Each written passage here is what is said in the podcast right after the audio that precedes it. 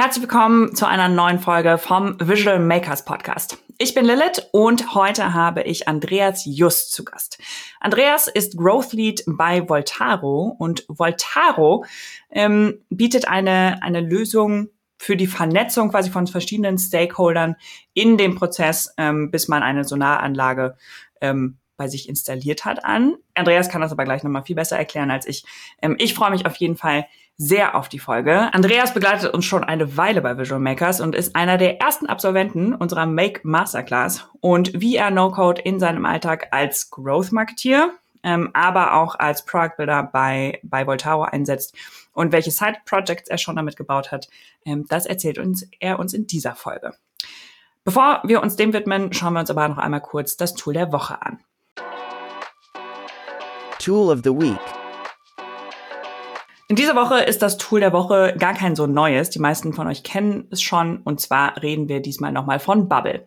Ähm, Bubble ist eines der mächtigsten No-Code-Tools, ähm, mit denen du Web-Apps bauen kannst. Ähm, und die Frage ist eher, was kannst du nicht damit bauen, als was kannst du damit bauen? Unter anderem baut Voltaro nämlich auch äh, mit, mit Bubble. Und letzte Woche gab es ein ganz interessantes Webinar ähm, zu was du alles mit Bubble und AI machen kannst, beziehungsweise wie du künstliche Intelligenz ähm, und Tools, AI-Tools in Bubble integrieren kannst. Äh, wir verlinken euch das Webinar auf jeden Fall in den Show Notes. Ähm, Schaut es euch mal an, lohnt sich.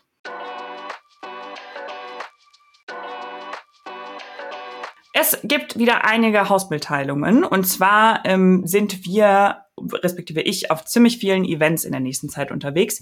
Wir waren gerade auf dem Start Summit in der Schweiz in St. Gallen, ähm, letzte Woche gerade in Prag, wo wir die Partnerkonferenz von Make besucht haben und da einige neue Updates zugehört haben. Wir werden dazu auch nochmal eine extra Folge veröffentlichen, wo wir ein bisschen über die Roadmap und ähm, die nächsten Schritte bei Make, aber auch was es so Neues bei Bubble und ein paar anderen Tools gibt, äh, wird es nochmal eine Update-Folge zu geben. Ähm, eventmäßig sind wir außerdem am 18. April beim Product Tank zu Gast. Da werde ich über No-Code fürs Produktmanagement sprechen. Und am 19. April äh, freue ich mich sehr wieder auf den No-Code Club in Berlin. Da werden unter anderem Fabian Veit, CEO von Make und Mariam, CEO und Co-Founderin von Softer mit dabei sein. Außerdem wird äh, Konrad Kirner mit dabei sein. Ähm, der ist auch schon länger bei uns in der Community und äh, baut viel mit Bubble. Genauso wie Georg Haustein, ähm, von Cosmonaut and Kings, der über seine Reise mit No Code erzählen wird. Es gibt äh, Free Pizza und, äh, und Getränke. Ähm, kommt doch gerne vorbei im Cosmic Comedy, Comedy Club in Berlin am 19. April. Außerdem werden wir zusammen mit Zero to 100, ähm, einer Agentur, einer No-Code-Agentur aus Hamburg, ähm, ein Frühstück zur OMR veranstalten, und zwar am 9. Mai. Ähm, wenn euch das interessiert, dann sprecht uns auch gerne an. Und wenn ihr solche Updates auch nicht verpassen wollt, dann abonniert diesen Podcast, lasst uns gerne eine Bewertung da. Abonniert uns auch auf, äh, auf LinkedIn. Ähm, da sind wir vor allem aktiv. Und wenn ihr noch nicht drin seid, dann joint doch auch gerne unserer Slack-Community. Jetzt geht's aber los mit unserer Podcast-Folge für diese Woche. Herzlich willkommen, Andreas. Ich freue mich sehr, dass du da bist. Ja, hi, danke, dass ich da sein darf. sehr, sehr gerne. Ähm, ich habe dich gerade im, ähm, im Einspieler quasi schon mal ganz grob äh, einmal vorgestellt. Magst du noch uns selber noch einmal sagen, wer du bist ähm, und wie du da hingekommen bist, was du jetzt machst? Gerne. Also ich bin der Andreas, bin Growth Lead bei Voltaro. Voltaro ist ja die Komplettlösung im Gewerbe für Solar. Das heißt, um sich das Ganze ein bisschen einfacher vorstellen zu können, wir sind so der Art Mittelsmann zwischen Unternehmen und insbesondere große Immobiliengesellschaften mit Gewerbegebäude und Handwerkspartner. Und wir connecten die beiden Parteien, wenn denn Unternehmen eben Solar auf ihren Dächer haben wollen. Und ja, wie ich da hingekommen bin, ich war vor Voltaro selbstständig tatsächlich, habe hm, so ein bisschen Startups beraten im Marketing, mit den Businessmodellen getestet, so beim Aufbau geholfen. Und Voltaro war einer meiner Kunden. Und als ich dann die Nase voll vom Freelancen hatte und ich mich bei Voltaro wohlgefühlt habe, habe ich dann gesagt, okay, ähm, ja, ich steige ein, beziehungsweise es hat auch gerade da relativ gut gepasst, weil die dann eh interne Ressourcen aufgebaut haben und so hat sich das ergeben. Ja, cool. Was ich super spannend finde, ist, dass du ja vor allem aus dem Growth Marketing kommst ähm, und dann jetzt aber einen, einen sehr, sehr starken No-Code-Bezug hast. Und äh, wir sprechen auch gleich nochmal drüber, was, was du genau machst. Ähm, vielleicht da einmal die Anfänge. Wie bist du zu, zu No-Code gekommen? Das ist eine gute Frage. Ich glaube, es ist ja eher das Thema, was ist alles No-Code? Weil ich hm, meine, ich habe oh, vorher, ja, ich habe nämlich, äh, seit ich denken kann, halt schon irgendwie mit WordPress Webseiten gebaut oder sei es Typo 3, so ein ganz altbackenes CMS. Ähm, ja, letztendlich hat's da angefangen, aber so richtig No-Code, sage ich immer, waren so die Anfänge von mir mit Bubble. Und Bubble hat tatsächlich so angefangen, dass wir hier bei Voltaro auf der Suche nach einem Project Management Tool waren. Und einer meiner Gründer hat mir dann eben Bubble rübergeschickt und hat gemeint, schau dir das mal an. Und dann habe ich natürlich entdeckt, was man mit Bubble alles machen kann. Und so bin ich dann mehr oder weniger in die Welt von No-Code noch tiefer eingetaucht. Äh, krass, aber also Bubble ist mit Bubble anzufangen ist ja auch quasi der der Hardcore-Weg in in No-Code. Hast du vorher schon einen technischen Background? Hast du schon mal was in die Richtung gemacht oder? Nicht wirklich. Ich glaube, das am weitest, im weitesten Sinne technischer Background bei mir ist mein Fachabi in Mathe und Physik. Und sonst BWL studiert, Marketing Management im Master, also gar nichts in Richtung Tech. Ja, ja, krass. Okay, cool. Okay, dann hast du erst Bubble kennengelernt und du bist ja auch äh, einer der Absolventen unserer, unserer Make Masterclass ähm, und äh, bist nachher ja auch Experte im Automatisieren. Kam das danach oder wie bist du dann zu, zu Make und Automatisierung gekommen? Das kam danach tatsächlich. Also seit, äh, seit zwei Jahren baue ich mit Bubble Tools, jetzt nicht nur für die Arbeit, auch nebenbei, einfach weil mich das Thema fasziniert und ähm, tatsächlich die Make Masterclass habe ich aufgrund von dem Thema gemacht. Äh, du musst dir vorstellen, wenn wir noch einen Schritt zurückgehen, wenn man sich diese ganze Prozess mal anschaut, bis die Solaranlage aufs Dach kommt, das ist ein riesiger Prozess bei uns. Mhm. Und da sind halt relativ viele Automatisierungspotenziale und wir haben uns halt umgeschaut, okay, was könnte man an welcher Stelle automatisieren?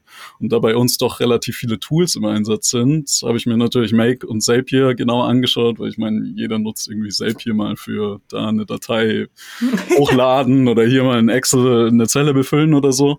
Aber so richtig automatisieren konnte ich davor nicht, beziehungsweise ich wusste nicht wie und dann hat sich natürlich angeboten, eure Masterclass zu machen. Ja, ja, mega cool. Das freut mich voll.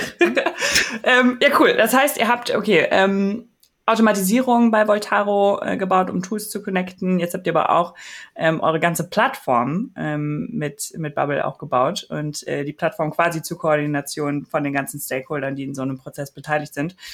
Ähm, magst du da mal erzählen, wie seid ihr da vorgegangen? Ähm, wie wie kam es dazu? Ja, wie gerade eben schon gesagt, also wir haben ja diesen ja, relativ komplexen Prozess, der bei uns abläuft, bis ein Projekt umgesetzt worden ist. Und wir wollten unseren Kunden halt die Möglichkeit geben, so ja, Updates zu ihren Projekten zu haben. So, wo steht ein Solarprojekt gerade? In welcher Phase? Was sind die Dokumente, die dazu gehören? Und, und, und. Einfach eine Übersicht. Und auf der anderen Seite haben wir, wie gesagt, diese Handwerkspartner, die letztendlich unsere Projekte umsetzen. Und da musste halt irgendwie eine digitale Lösung her. Und nachdem Bubble bei uns naheliegend war, da ich mich relativ viel mit dem Thema beschäftigt habe, haben wir es dann natürlich im Bubble gebaut. Und wie gesagt, nachdem relativ viele Tools bei uns im Background sind, war es halt ganz praktisch, das dann ja zu verknüpfen und sage ich mal im Bubble so eine Art Frontend, so eine Plattform aufzubauen. Ja. Wie viele Leute seid ihr im Team und, und habt ihr Entwickler im Team oder Entwicklerinnen? Äh, wir sind jetzt knapp 20 Leute. Kommt drauf an, wenn du No-Code-Entwickler dazu zählst, dann bin das ich und noch einer aus meinem Team, Werkstudent. Und wir bauen zusammen eben sowohl die Plattform als auch ja, die Prozessautomatisierung. Wobei man fairerweise dazu sagen muss, dass wir jetzt nach und nach mehr No-Code-Leute im Team aufbauen, die sich dann halt um das ganze Thema auch kümmern. Ja, ja, super cool. Ähm, und wie lange habt ihr gebraucht? Also die Plattform steht ja jetzt quasi erstmal so, ne? Die wird wahrscheinlich irgendwie noch verbessert und sowas, aber wie genau. lange habt ihr gebraucht, um quasi so den ersten, ja, die erste Version quasi live zu kriegen? Ich würde mal sagen, eine Woche. beziehungsweise, ja, nach der Woche kamen halt noch ein paar interne Iterierungsphasen, wo wir dachten, okay, das Feature wäre noch cool, aber ich sag mal, insgesamt eine Woche oder zwei Wochen, bis es dann online war. Ja. Ich liebe diese Aussagen, ne? Das ist so, so, okay, wir haben hier ein Startup und das löst ein Problem und wir haben so uns viele Stakeholder und wir haben tausend Sachen, die eigentlich um diese digitale Lösung herumgehen und diese, diese digitale Lösung dauert normalerweise ja mit so Custom Code und sowas, okay, wir sind in einem halben Jahr, können wir den ersten MVP mhm. launchen, mhm. Na, einfach eine Woche. Ja. ja. ja, aber man muss fairerweise schon dazu sagen, also man darf es nicht unterschätzen. Also es ja. ist bei No-Code auch viel Arbeit, die da dran hängt. Vor allem, ähm, ich meine, es kommt darauf an, wie du halt anfängst. Wenn du es jetzt wirklich in Figma irgendwie vordesignst und dann dich wirklich mit Design, UX und so weiter beschäftigst, da kannst du auch schon richtig Zeit verbrennen. Deswegen, also wir haben auch verschiedene Dienstleister halt angefragt, weil wir nicht wussten, sind die Ressourcen bei uns im Haus überhaupt da, um das selber zu bauen. Ja, ja. Wie geht ihr denn da generell vor? Also wir zum Beispiel in unseren Projekten, wir machen das ja genauso. Ne? Wir machen erstmal, aber da geht es auch viel um die Abstimmung quasi mit dem, mit dem Kunden und so. Wenn du die Kommunikationsstrecke nicht hast, dann glaube ich, kann das sehr viel Sinn machen, auch direkt in Bubble loszubauen, quasi, um erstmal zu testen, um wirklich schnell, schnell, ähm, um die Time to Market quasi zu, zu reduzieren. Ähm, wie, wie läuft das bei euch? Startet ihr dann direkt und macht erstmal quasi so Design los, also äh, irgendein Design hat man ja immer, ne? Aber quasi erstmal Hauptsache es steht funktional und dann packt man Design drauf oder wie geht ihr davor? Also ich habe ehrlich gesagt direkt losgelegt im Bubble. Was mich hinten raus natürlich ein bisschen eingeholt hat, weil ich mir dann dachte so, okay, hättest mal vorher äh, irgendwie ein grobes Design gemacht, dann wäre wahrscheinlich äh, irgendwo dann zum Schluss ein paar Funktionalitäten untergegangen. Ja, aber ehrlich gesagt, ähm, fürs nächste Mal oder beziehungsweise wenn wir die Plattform jetzt weiterentwickeln, ist so ein grobes Figma-Design auf jeden Fall da, wo wir uns orientieren, aber die meiste Arbeit läuft im Bubble ab, weil ich ja. finde, dass du im Bubble vor allem mit dem visuellen Editor genauso gut designen kannst und sowas. Ja. Und vor allem ist es ja eh ein richtiger Pain, wenn du die Designs von Figma beispielsweise im Bubble laden willst und dann die ganzen Gruppen ersetzen musst. Das ist gar nicht so cool, von daher, also ich bin eher Team direkt im Bubble. Ja. ja, das stimmt. Also ich finde so Figma-Designs auch oft halt, gerade wenn es so um Abstimmungssachen geht und sowas, finde ich, dann geht's dann doch oft nochmal darin schneller, um einfach kurz zu sagen, mhm. okay, wie wollen wir was irgendwie gemeinsam als Team haben oder eben in der Kundenbeziehung oder so. Aber ähm, genau, also da bin ich auch komplett bei dir von, äh, okay, wenn es dann schneller geht, kann einen aber auch einholen, so wie du sagst, ja. Was sind denn generell so die, die Herausforderungen, ähm, die du, also da aus deiner Erfahrung mit, ähm, mit der Arbeit mit, mit No-Code respektive Bubble dann auch? Ich schätze mal, oder was heißt, ich schätze mal, mh, hm, die Frage, ob man es wirklich mit No-Code machen sollte oder nicht. Und vor allem, wenn du No-Code beherrschst, fällst du schnell mal in so eine Falle, wo du sagst, hey, das kann ich ja schnell mit No-Code bauen. hey, das kann ich ja schnell selber automatisieren. Und dann glaube ich, ja, passiert es nicht, nicht, nicht selten, dass du auch Sachen automatisierst, die vielleicht wenig Sinn machen. Kannst du für beides vielleicht mal Beispiele geben? So einmal die Frage, okay, wie entscheidest du denn, was baust du mit No-Code und was nicht?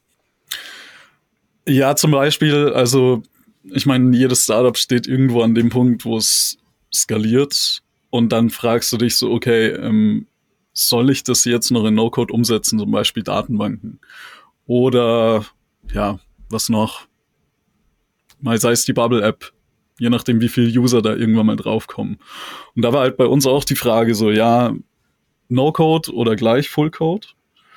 Ähm, muss man halt schätzlich abwägen. Also ich glaube, ich höre oft das Argument so, ja, aber wenn du dann irgendwann mal 10.000 Nutzer oder so auf der Plattform hast, dann wird's halt irgendwann langsam oder kann Ladezeiten verursachen, aber komm erst mal dahin, dass du 10.000 Nutzer halt auf der Plattform hast.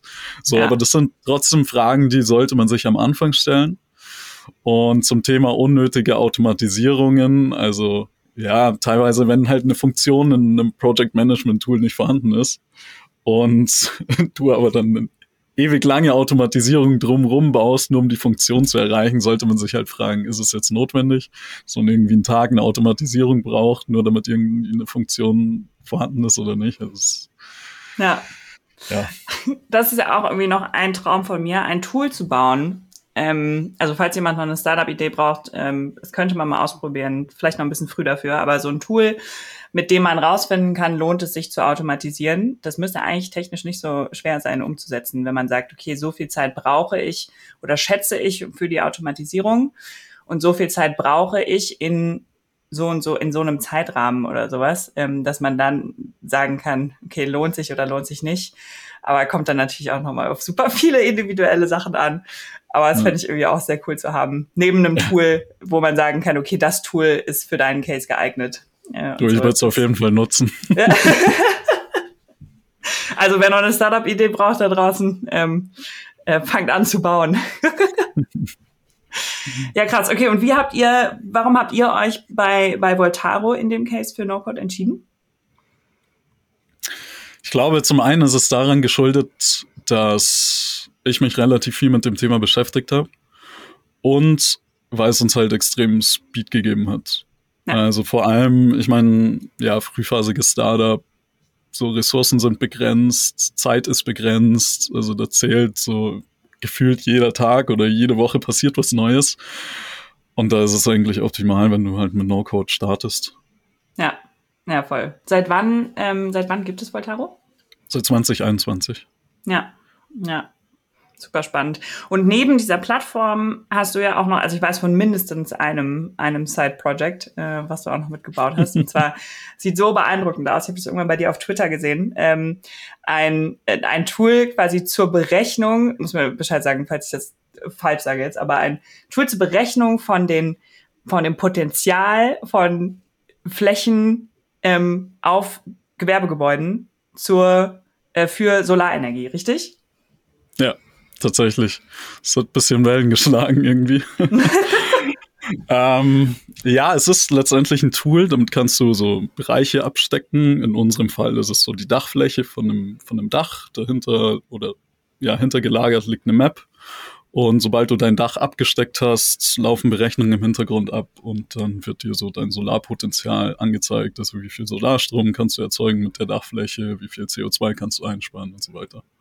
Ja, das klingt jetzt so trocken, aber es ist halt wirklich krass, weil es ist so eine Map, wie man das kennt, so von Google Maps, so, so ein Satellitenbild quasi und dann kannst du deine Adresse eingeben und dann wirklich auf deinem Gebäude, das du kennst, halt diesen Rahmen abstecken. Das ist schon, also ich fand es so cool, als ich das gesehen habe. Und es ist, wie, wie viel Aufwand war das? Wie lange hast du dafür gebraucht?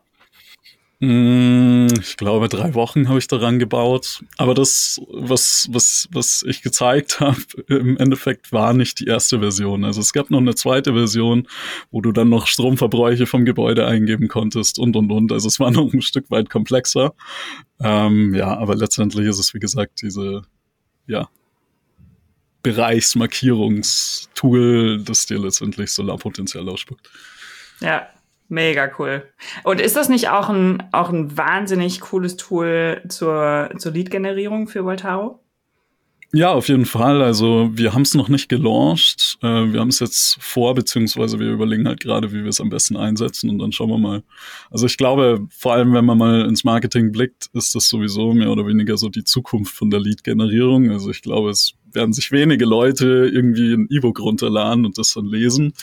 Also ich glaube, wenn man jetzt irgendwie ein SaaS-Tool hat oder eine Plattform oder wie auch immer, dann könnte man mit No-Code halt easy so ein so eine abgespeckte Produktversion bauen, die der Kunde dann testen kann. Und ich glaube, das wird, ja, oder beziehungsweise es kann für viele Unternehmen auf jeden Fall ein Vorteil sein, so Leads zu generieren. Ja, voll auf jeden Fall, weil es halt auch direkt interaktiv ist, ne? Und du trotzdem ja. keine, keine Dev-Kapazitäten halt abgreifst, ähm, sondern halt auch genau da, wo die KPI auch sitzt, also im Marketing, mit Lead-Generierung, mit okay, wie viel wie hoch kann ich die Conversion Rate drehen und sowas. Und da wirklich den, die Expertise haben, eigene Tools zu bauen, ist halt ein krasser Gamechanger. Ja, ja. absolut. Ähm, wenn du, wenn wir jetzt schon bei, bei welche Potenziale hat No-Code fürs, ähm, vielleicht auch im Speziellen auch für, fürs Marketing und für die Lead-Generierung hat und so, wo, ähm, ja, wo siehst du da, also daneben, wo siehst du da die Potenziale? Also ich sag mal, auf Produktseite glaube ich früher oder später, dass No-Code hm, zu einem gewissen oder zu einem großen Teil Fullcode ablösen wird. Mhm. Weil ich mir denke, einfach das Ganze wird immer besser, immer skalierbarer und ich glaube, dass du auch jetzt schon ganze Produkte ersetzen kannst mit No-Code, die irgendwie im Full-Code gebaut wurden. Klar, es kommt immer darauf an, wie hast du die Datenbank dahinter strukturiert, wie sind deine APIs aufgebaut, woher kommen die Daten und so weiter. Klar, aber wenn du es einigermaßen skalierbar anstellst, glaube ich, kannst du damit schon ja, richtig weit kommen. Ja. Und in Bezug aufs Marketing, also ich glaube vor allem, wenn man schaut, was jetzt so AI-seitig alles auf uns zukommt, ich bin überzeugt, dass vor allem ja, Marketer in kleineren Unternehmen irgendwann mal mit AI und No-Code äh, eine komplette Marketingabteilung ersetzen. Wahrscheinlich ziehe ich jetzt gerade den Hass von sämtlichen Marketern auf mich, aber es gibt zum Beispiel heute schon Stellen, die würde ich jetzt in meinem Team gar nicht mehr besetzen, weil Welche du es einfach das? mit zum Beispiel interne SEO-Manager mhm. oder auch zum Teil Content-Marketer vielleicht. Weil letztendlich kannst du heute schon mit No-Code und AI relativ viel, was in die Richtung geht, abdecken. Also du kannst ja ganze Inhalte strukturieren lassen, SEO-Analysen fahren lassen, Marktrecherchen machen und so weiter. Also da brauchst du keine Ressourcen mehr, beziehungsweise wenn, dann kannst du sie auch outsourcen. Ja, oder anders, ne? Also ich glaube, dass viele Ressourcen einfach anders oder viele ähm, viele Jobs einfach sehr anders auswählen werden und sehr viel integrierter mit, ähm, mit Automatisierung, mit internem Tooling und so, mit Datenvisualisierung auch. Also ich glaube, das wird auch nochmal ein ganz großer Gamechanger. Und ich war gerade, ich war letzte Woche in Prag mhm. auf der ähm, Partnerkonferenz von, von Make, äh, wo auch so ein bisschen die Roadmap vorgestellt wurde und von, okay, was wollen wir eigentlich sein und wo glauben wir, wo es hingeht, auch mit No-Code und AI und so. Ähm, und ich kann nicht zu viel sagen, aber ähm, es ging auch viel darum, wie Automatisierung quasi auch zum Herzstück von einerseits als Innovationstreiber, aber auch als einfach Prozesseffizienztreiber quasi von so vielen Unternehmen werden wird. Und ich glaube, das ja. wird einfach extrem die Jobs einfach verändern. Also ich meine, Marketing ist ja auch schon sehr viel technischer geworden als weiß nicht, ob als früher, weil so, so lange bin ich dann doch noch nicht in dem Game drin quasi, ne? Aber so alles, was mit ähm, selbst Content Marketing ist ja relativ technisch auch schon gew geworden von, okay, was mhm. ist die Conversion, Performance Marketing sowieso schon und so. Ähm, und wie du sagst, halt eben Lead-Generierungstools werden halt auch einfach komplett, also die Möglichkeiten sind ja so viele. Mhm. Es ist so krass, mhm. was man damit alles machen kann. Ja. Ja, ich meine, als ich angefangen habe, ähm, nach meinem Studium, da hatte eine Agentur von uns die die Webseite gebaut und du konntest halt nicht mal schnell eine Landingpage bauen oder so. Oder du musstest halt auch irgendwie, wenn du einen Button zum Beispiel in einer anderen Farbe haben willst, dann musstest du der Agentur schreiben, ewig warten, bis die sich da dran gesetzt hat und so weiter. Und jetzt setze ich da und baue halt irgendwelche Plattformen auf. Also ja. allein das ist schon, schon crazy. Ja, super cool. Ähm, welche Tools äh, nutzt du denn sonst noch in deinem, in deinem Business-Alltag, aber vielleicht auch im persönlichen Alltag? Also Bubble, Make, äh, noch welche? Genau, Bubble, Make, äh, HubSpot, Webflow, und dann Project Management Tool Monday. Ja. Ähm, Airtable tatsächlich. ClickUp. Ja, sind schon, sind schon einige Tools. Ja. sind zwar nicht, sind, sind zwar nicht alle jetzt täglich im Einsatz, aber ähm, ja. Ja, ich kenne das. Wir haben heute Morgen haben wir jemand, äh, hat, hat der Thomas bei uns angefangen, ähm, ein, ein neuer Mitarbeiter bei uns, und wir haben so ein bisschen erklärt, okay, was haben wir denn eigentlich alles für Tools? Und die Liste wurde immer länger, wo ich irgendwann gedacht habe, so, uh, okay, wir müssen äh, also nicht unbedingt rausschmeißen, aber es wird inzwischen schon für für jedes Tool gibt's irgendwas Spezifisches, ähm, was es macht. Das war schon krass, ähm, aber eben alle auch mit Daseinsberechtigung. Äh, ja. Ja, wie würdest du denn ähm, No-Code äh, definieren? Das ist eine gute Frage. ich würde es, ich würde sagen, No-Code ist auf jeden Fall alles, womit man Coding-Logiken ohne Code abbilden kann. Also sei es in mhm. Automatisierungen, Workflows, solche Themen. Wobei ich mich immer noch nicht entscheiden kann, wo ich die Grenze ziehen würde. Also würde ich jetzt sagen, irgendwie ein Project Management Tool, wo du mal eine Automatisierung bauen kannst, ist No-Code oder nicht? Ich weiß es nicht. Also auf jeden Fall, wenn man gezielt No-Code betrachtet, dann springt mir als erstes immer Bubble im Kopf. Also ja. alles, was du irgendwie so komplett ohne Code selber gestalten und bauen kannst, ist für mich dann auf jeden Fall No-Code. Ja, findest du, man muss eine Unterscheidung machen zu Low-Code? Finde ich nicht. Also ich, ja klar, wenn man jetzt auf Make schaut, dann gibt es da schon einige Coding-Sachen und einige, ja, einige Sachen, die man beherrschen muss, die jetzt beispielsweise jemand, der sich nur mit No-Code beschäftigt, nicht beherrschen muss. Ja. Aber ich glaube, das verschwimmt immer mehr und mehr. Ja, bin ich genau deiner Meinung. Also für die, die unseren Podcast schon länger hören, ähm, die Frage frage ich ja jeden unserer unserer Gäste. Ähm, und äh, für die, die es nicht mehr hören können, auch meine meine Meinung dazu. Äh, ich bin nämlich auch ganz deiner Meinung, dass es halt total verschwimmt.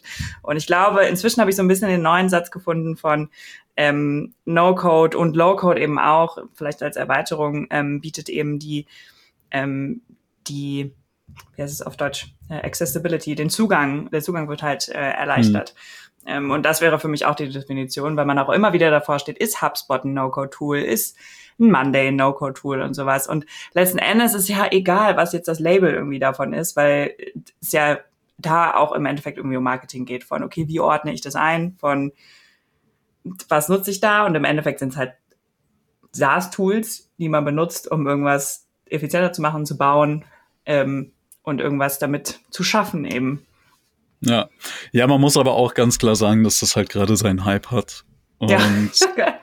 viele, die halt No-Code aufschnappen, die verbinden das mit einfach und deswegen wirbt halt gerade jeder mit No-Code, wobei ich das halt einen Schwachsinn finde, weil Leute, die halt mit No-Code nichts anfangen können, die wissen nicht, okay, ist das Tool jetzt einfach zu bedienen oder nicht? Ja. Ähm, und dann muss man sogar auch in Frage stellen, ob No-Code denn überhaupt so einfach ist.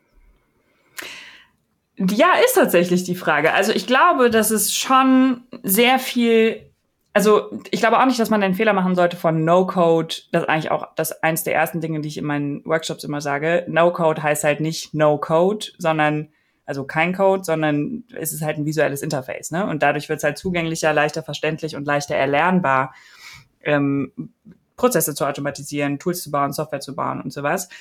Ähm, aber trotzdem braucht es ja noch die Logik dahinter. Also wie ist eine Datenbank strukturiert. Und wenn ich die nicht sinnvoll strukturiere, dann wird das eben auch, ähm, also mit No-Code kann ich mich ja genauso verbauen wie mit, wie mit Code. Und da kommen wir eben in die Themen Skalierung. Wie baue ich eine Datenbank auf, damit das skalierbar ist? Wie mache ich Datenbankabfragen? In Bubble ist das ein großes Thema. Von wenn ich die falsch abfrage, dann habe ich auch mit 300 Nutzern ist meine App schon, schon, äh, schon langsam. Und deshalb geht es auch manchmal um ein bisschen mehr als rein die Funktionen irgendwie zu verstehen, sondern auch die auch die, die Arbeitsweisen und Prinzipien quasi, wie ich, wie ich Software generell aufbaue. Ich glaube aber trotzdem, dass es einen großen Unterschied macht, wie zugänglich eben die, die Tools sind und wie leicht ähm, erlernbar oder ob ich quasi drei Jahre lang irgendwie Coding lernen muss und sowas. Und das ändert ja aber auch nochmal das ganze Thema AI und so. Ne? Also wenn wir Tools haben, die komplexe Web-Apps ähm, bauen können, nur indem ich sage, was ich haben möchte, ähm, so dann braucht man nicht unbedingt mehr die Logik zu verstehen dahinter. Und da ist ja die Frage dann, okay, macht das Sinn? Macht das keinen Sinn? Und ich bin sehr gespannt, wo wir da so hinkommen werden, ähm, von wie sich dementsprechend dann eben auch No-Code-Bilder verändern. Ja, also ich bin mir 100% sicher, dass es dahin gehen wird. Also ich meine, man hat es ja gesehen, als GPT-4 vorgestellt wurde, anhand von einer Zeichnung eine Webseite gebaut. Ja. Ich habe auch vor ein paar Wochen einfach mal mit einem AI-Bilder eine Webseite gebaut, aufgrund von drei, vier Keywords oder so. Also es ist schon krass, wo wir da jetzt gerade schon stehen. Und ich kann mir auch vorstellen, mit SaaS-Tools, Plattformen und so weiter geht's genau in dieselbe Richtung. Dann ist halt nur die Frage, wo unterscheidet man sich dann? Also ich meine, wahrscheinlich wird es dann x Plattformen geben, die alle gleich ausschauen aber einen unterschiedlichen Zweck verfolgen. Und dann ist halt die Frage, okay, durchs Produkt wirst du dann nicht mehr viel Unterscheidungsmerkmale haben. Ja.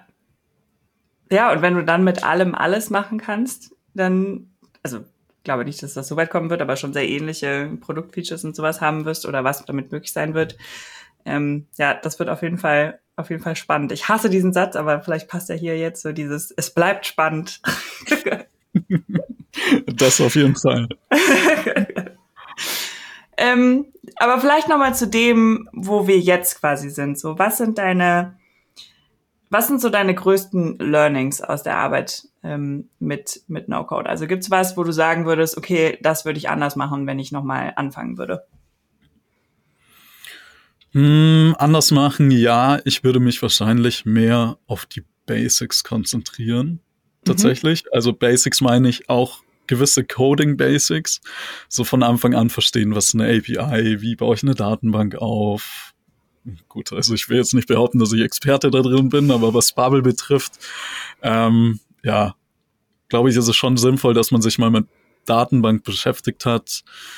Auch wie funktionieren so Logiken und so weiter. Ich meine, ich bin damals auch ja blind mehr oder weniger in das Bubble-Thema rein und habe erstmal vier Apps gebaut, die halt Katastrophe waren, jetzt im Nachhinein betrachtet. Ja, aber letztendlich ist es auch, du lernst nicht nur oder du machst nicht nur No-Code, also du lernst viel drumrum. Also du lernst auch viel, was UI, UX betrifft, du lernst viel über Datenbanken, du lernst viel über API-Abfragen und so weiter. Es ist wenn man es auch nicht wahrhaben will, äh, viel im No-Code-Kreis, denke ich, dass es doch einiges auch an ja, Coding, Tech und so weiter erfordert. Ja. Ja, auf jeden Fall. Und das ist aber halt ja nichts Schlimmes, sondern das kann ja hm. total exciting sein. Nur es hat halt bei vielen löst es ja erstmal diese Angst aus von, ah, Code, gar keinen Bock drauf, dauert viel zu lang, äh, will ich mich nicht besch mit beschäftigen und so. Aber über No-Code eigentlich der Weg da ist von, okay, die Sachen die ich halt wirklich schnell umsetzen will, kann ich schnell umsetzen und die, und die größere Arbeit fliegt halt in sowas wie, wie setze ich denn die Daten, Datenbank auf und so, oder wie setze ich die Datenbankstruktur auf und sowas, so auf jeden Fall. Ich hatte jetzt auch auf der, auf der May-Konferenz, das war ganz witzig, ähm, gab es einen, einen Track, wo wir über, über Tech gesprochen haben und über Automatisierung, die man halt irgendwie, also so, so Use Cases, die man jetzt, die jetzt nicht so 0815 Use Cases sind, sondern wo man quasi auch noch mit Code was verbindet und so. Und also wirklich super komplex. Und dann haben wir auch kurz darüber gesprochen von, ja, so Automatisierungen, die man selber gebaut hat, so vor fünf Jahren und sich dann so denkt, so, was, das habe ich gebaut? Auf gar keinen Fall. Und heute würde man es komplett anders bauen und so. Und äh, und wie schnell man da einmal lernt und dass man das im Coding aber eigentlich genauso hat. So als vielleicht sind die Abstände so ein bisschen länger, aber wenn man sich Sachen anguckt, die man irgendwie von vor zehn Jahren oder sowas gebaut hat, wo man dann denkt, ah ja, das würde ich heute auch ganz anders bauen. von daher, ich ja. glaube, das Prinzip ist gleich. Absolut. Also ich meine, letztendlich lernst du es ja auch nur, wenn du dich damit beschäftigst und wenn du irgendwann mal hängen bleibst und dir ein Tutorial dazu anschaust, dann weißt du halt, wie es beim nächsten Mal funktioniert. Ja. Und nichts anderes ist es im Coding, denke ich. Ja, ja, voll, voll. Aber es hilft total, quasi auch erstmal diese, diese Grundlagen zu haben. Das würde ich auch ich dir total zustimmen. Ich habe ja zum Beispiel mit APIs angefangen und wusste nicht, dass das, also ich, ich hatte damals auch überhaupt gar keinen Plan, was das eigentlich genau heißt. und, äh, und dass das eigentlich eines der schwierigen Dinge ist. Äh, und so. Und wenn ich das gewusst hätte, hätte ich vielleicht auch nicht angefangen, aber ähm, oder eins der schwierigen, ne, in Anführungszeichen. Das ist bei mir heute noch ein Pain. Ja, wirklich? ja, ich weiß noch, wo ich bei euch in die Community wegen der LinkedIn API reingeschrieben habe. Also ja. zu 100 Prozent habe ich sie noch nicht verstanden, aber sie funktioniert. Ähm, ich glaube, APIs ist noch so ein Thema, also da kann man nicht genug lernen, denke ich. Ja. Ja, das stimmt. Das stimmt. Wer da übrigens äh, mal reinlernen will, wir haben äh, unseren kostenlosen ähm, E-Mail-Kurs zu, zu Make, äh, wo ihr quasi erstmal so die Basics lernt äh, für für APIs, Automatisierung und sowas. Ähm, schaut da gerne mal rein, verlinken wir euch in den Show Notes. Ähm, ich hatte gerade noch eine Frage, ähm, habe ich leider gerade vergessen, äh, zu wie ihr No-Code bei, ähm, bei Voltaro nutzt. Also einmal, okay, ihr habt jetzt die Plattform damit gebaut, ihr baut quasi so Side-Projects drumherum, die auf das Produkt einzahlen, ähm, wie dieser, dieser Konfigurator quasi von, okay, ich rechne aus, wie mein Solarpotenzial ist und so. Ähm, ihr habt Automatisierung, plant ja auch, also und, ihr, und du sagst, äh, wir stellen weiter No-Code-Entwickler ein und sowas. Ähm, das heißt, ihr plant auch langfristig jetzt quasi No-Code first oder No-Code quasi als integraler Bestandteil äh, eurer Company? Ja, auf jeden Fall. Also wir entwickeln zumindest jetzt unsere Plattform erstmal basierend auf No-Code weiter, genauso unsere Prozesse und dann achten wir halt darauf, dass wir es gerade schon so aufbauen, dass man sagen könnte, okay, man könnte jetzt einen Switch zu Fullcode machen.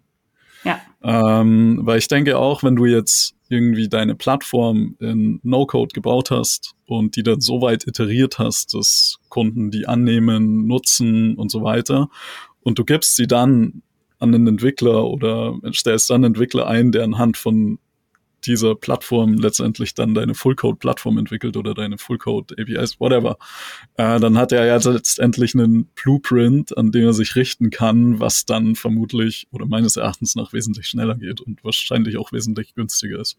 Ja. Ja, einmal das und ähm, weiß nicht, wie das bei euch ist, aber in vielen Fällen kann man ja auch modular dann quasi nach und nach Sachen umziehen, ne? dass man zum Beispiel sagt, okay, wir ziehen jetzt die Datenbank erstmal auf eine, eine Vollcode-Lösung äh, oder so um und neben Bubble dann zum Beispiel noch als Frontend oder so, dass man dann quasi auch nicht alles auf einen Schlag neu bauen muss, sondern da relativ flexibel ist, weil du ja auch bei Bubble alles mit per API anschließen kannst. Genau. Also es sind genau solche Überlegungen, die wir gerade machen und Gespräche führen in die Richtung. Äh, jetzt ist es aber erstmal, wie gesagt, No-Code. Und dann muss man sich überlegen, okay, wann stößt man dann an eine Grenze und wann zieht man das Ganze dann um. Ja, ja, voll. Seid ihr schon an Grenzen gestoßen? Bisher tatsächlich noch nicht. Nee. Weder, weder in unseren Make-Workflows, auch in Bubble nicht. Bisher ja. nee. Sehr cool. Und ähm, wenn ihr jetzt neue No-Code-Entwickler und Entwicklerinnen einstellen wollt und so, wo bekommt ihr die her? Wie, worauf achtet ihr? Wie findet ihr die? Was heißt einstellen? Also ich glaube, das steht noch gar nicht fest, ob wir welche einstellen oder werden. mit ihnen arbeiten oder so. Hm, ja, letztendlich, also das ist eine gute Frage. In die Richtung haben wir noch gar nicht nachgedacht, weil bisher bekommen wir es ganz gut abgebildet. Letztendlich sind wir zu zweit, also ich und noch jemand in meinem Team, der daran eben arbeitet. Bisher, ja, ist es halt auch so getrieben, dass viel aus Abteilungen raus passiert. Also es werden hm, halt, ja. wie gesagt, jetzt No-Code-Experten vereinzelt in den Abteilungen verteilt, die automatisieren dann ihre eigenen Prozesse. Von daher ist das Thema schon mal abgedeckt und Bubble, also ja, da sind wir auch relativ fix unterwegs zu zweit.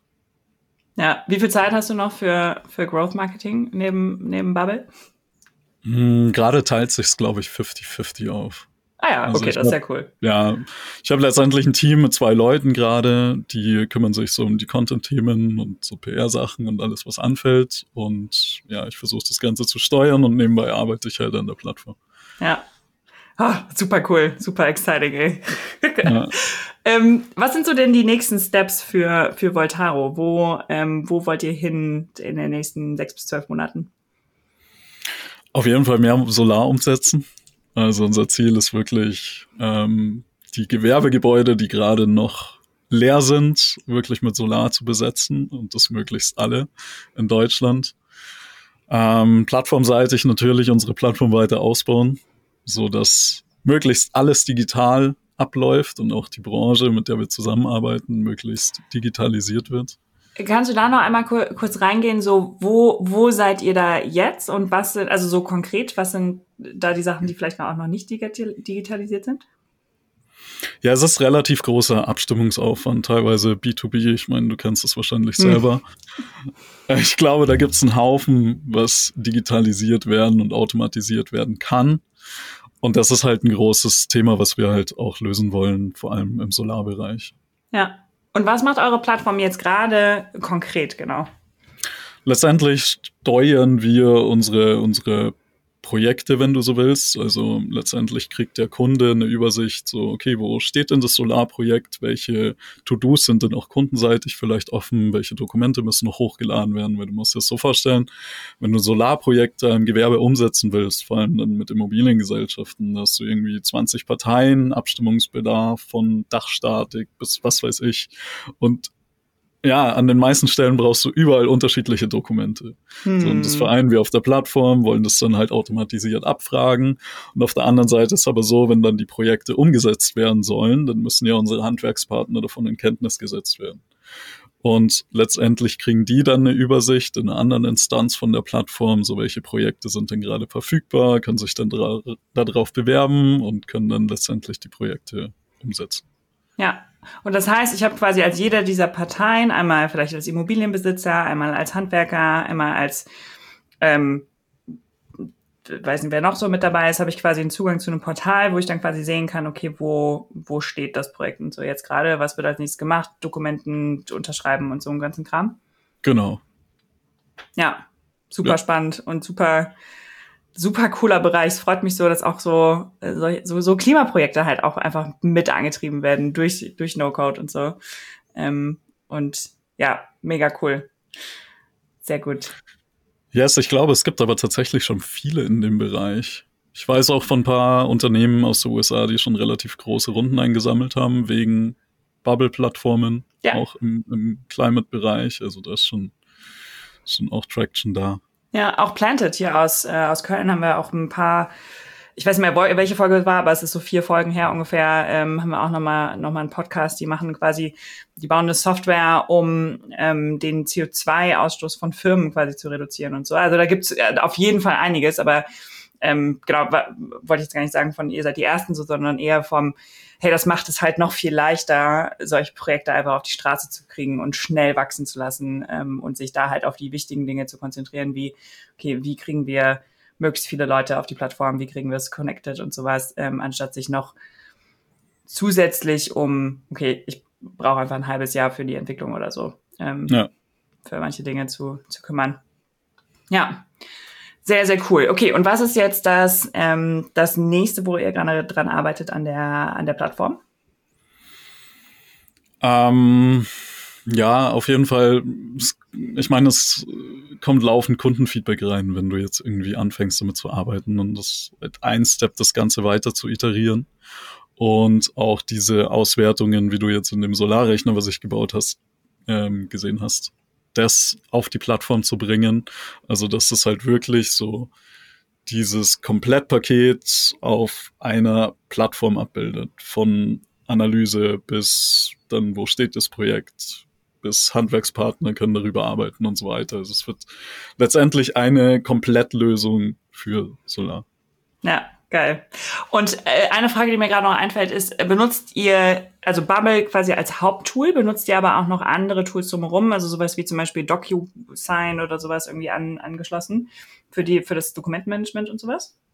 Gerade ist es hauptsächlich Bubble. Ja. Das zieht sich halt gerade verschiedene Daten aus unserem Project Management Tool und ähm, bildet es dann auf der Plattform ab. Ah, cool. Aber ähm, ja, also es gibt auf jeden Fall Überlegungen dahingehend, vor allem DocuSign und so weiter, also wie wir das dann perspektivisch abbilden. Aber ich schätze mal, im Mittelpunkt wird nach wie vor immer Bubble stehen. Ja. Weil wenn es denn schlau angebunden ist, sage ich mal, dann glaube ich, kannst du mit Bubble so die ganze Plattform abbilden. Ja, ja, voll. Das, äh, das vermute ich wohl auch. Das stimmt. Ja, cool.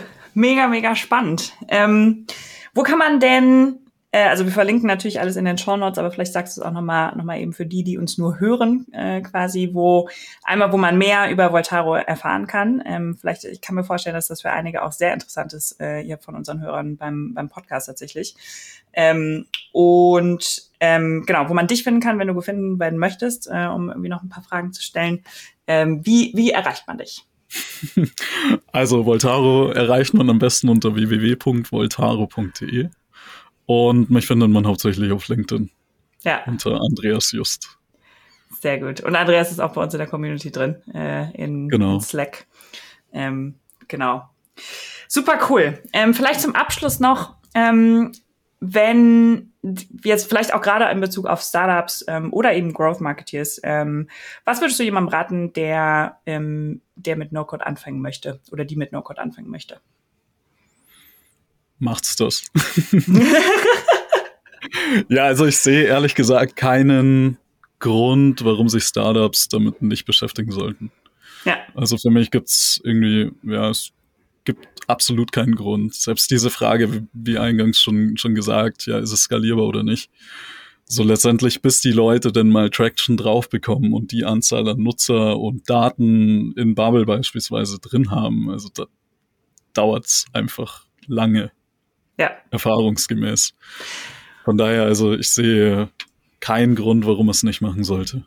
Und was ich finde auch, was ich, man, was ich finde, was man auch immer unterschätzt, ist, wie viel man lernt, wenn man einmal rausgeht. So, man denkt sich irgendwie aus, was, was wird gebraucht, was ist das Produkt und so, und dann halt rauszugehen, so schnell wie möglich um dann eben auch so schnell wie möglich, wie du eben, das fand ich auch ganz schön, wie du gesagt hast, so es kommt halt laufend Kundenfeedback rein und darauf arbeiten wir halt, ne? Und, und gucken halt, okay, was priorisieren wir, aber es geht halt so schnell, ähm, dass ihr halt sofort super nah am Markt iterieren könnt. Und ich finde, manchmal unterschätzt man das, wie viel man dann doch noch lernt, sobald man einmal rausgegangen ist mit dem Produkt und es halt, wenn man dann die Fähigkeit hat, es halt super schnell zu iterieren, zu verändern, zu updaten und sowas, dann ist das halt so ein Gamechanger im, im ja, in, in jegliche Markt eigentlich. Ja, ja, auf jeden Fall. Äh, und wie, wie schon gesagt, also selbst wenn du dann irgendwie im No-Code da deine Lösung aufgebaut hast und dich irgendwann entscheiden willst, so, okay, ich gebe es jetzt in die Entwicklung oder ich baue jetzt Entwicklungsressourcen auf, dann bist du halt einfach viel schneller, wenn du anhand von einer bestehenden und getesteten Lösung dann was entwickelst, als dass du jetzt von Grund auf nochmal neu entwickelst. Ja. Wobei ja, und das, und das Risiko ist halt auch noch viel geringer, ne? Also du hast, du weißt ja schon vorher, dass deine Idee funktioniert und du weißt auch schon, was die Herausforderungen sind und sowas sind. Und das heißt, das Investment, was du tätigst, um dann nochmal, wenn du es brauchst, auf Code zu gehen, ist ja viel geringer, als wenn du direkt auf Code gehst und noch gar nicht weißt, okay, habe ich es ausgetestet, weil es im Zweifel halt einfach viel länger dauert und viel mehr Geld kostet. Ja. Wobei man auch sagen muss, also es äh, gibt natürlich auch schon Fallstricke. Also ich meine, mm, wenn du jetzt irgendwie Fall. anfängst mit No-Code zu bauen und das Ganze soweit beherrschst, dann bist du halt oftmals auch so, ja, okay, das eine Feature könnte ich jetzt noch bauen, das dauert mich so 30 Minuten. und dann hast du das nächste Feature, also okay, das brauche ich nur noch paar Stunden und so. Also man sollte sich auf jeden Fall schon eine Deadline setzen und sagen, okay, bis dahin iterier, äh, bis dahin baue ich's. Und das war's dann, so Features und wir gehen jetzt raus und testen. Also ich finde, dieses Feature-Problem hast du, oder gibt es auch viele Entwickler, die es haben, aber mit No-Code ist es nochmal extremer, weil du dir einfach denkst, okay, ich baue das nochmal schnell, ich implementiere das nochmal schnell und ja, also da kann man sich auch gut verzetteln. Ja, ja, voll. das stimmt. Je nach Tool auf jeden Fall zumindest. Ja. Ähm, ja, ja, voll. Ja, cool. Andreas, das hat mega Spaß gemacht, äh, das Gespräch. Vielen, vielen Dank für deine, für deine ganzen Insights und, äh, und die Story mit Voltaro. Ähm, genau. Vielen Dank, dass du da warst. Äh, ich freue mich sehr zu hören, was ähm, bei euch auch so vielleicht in einem Jahr nochmal in einer Follow-up-Folge oder so, so abgeht. Und äh, genau, ähm, vielen Dank. Ich sag danke, hat mich sehr gefreut.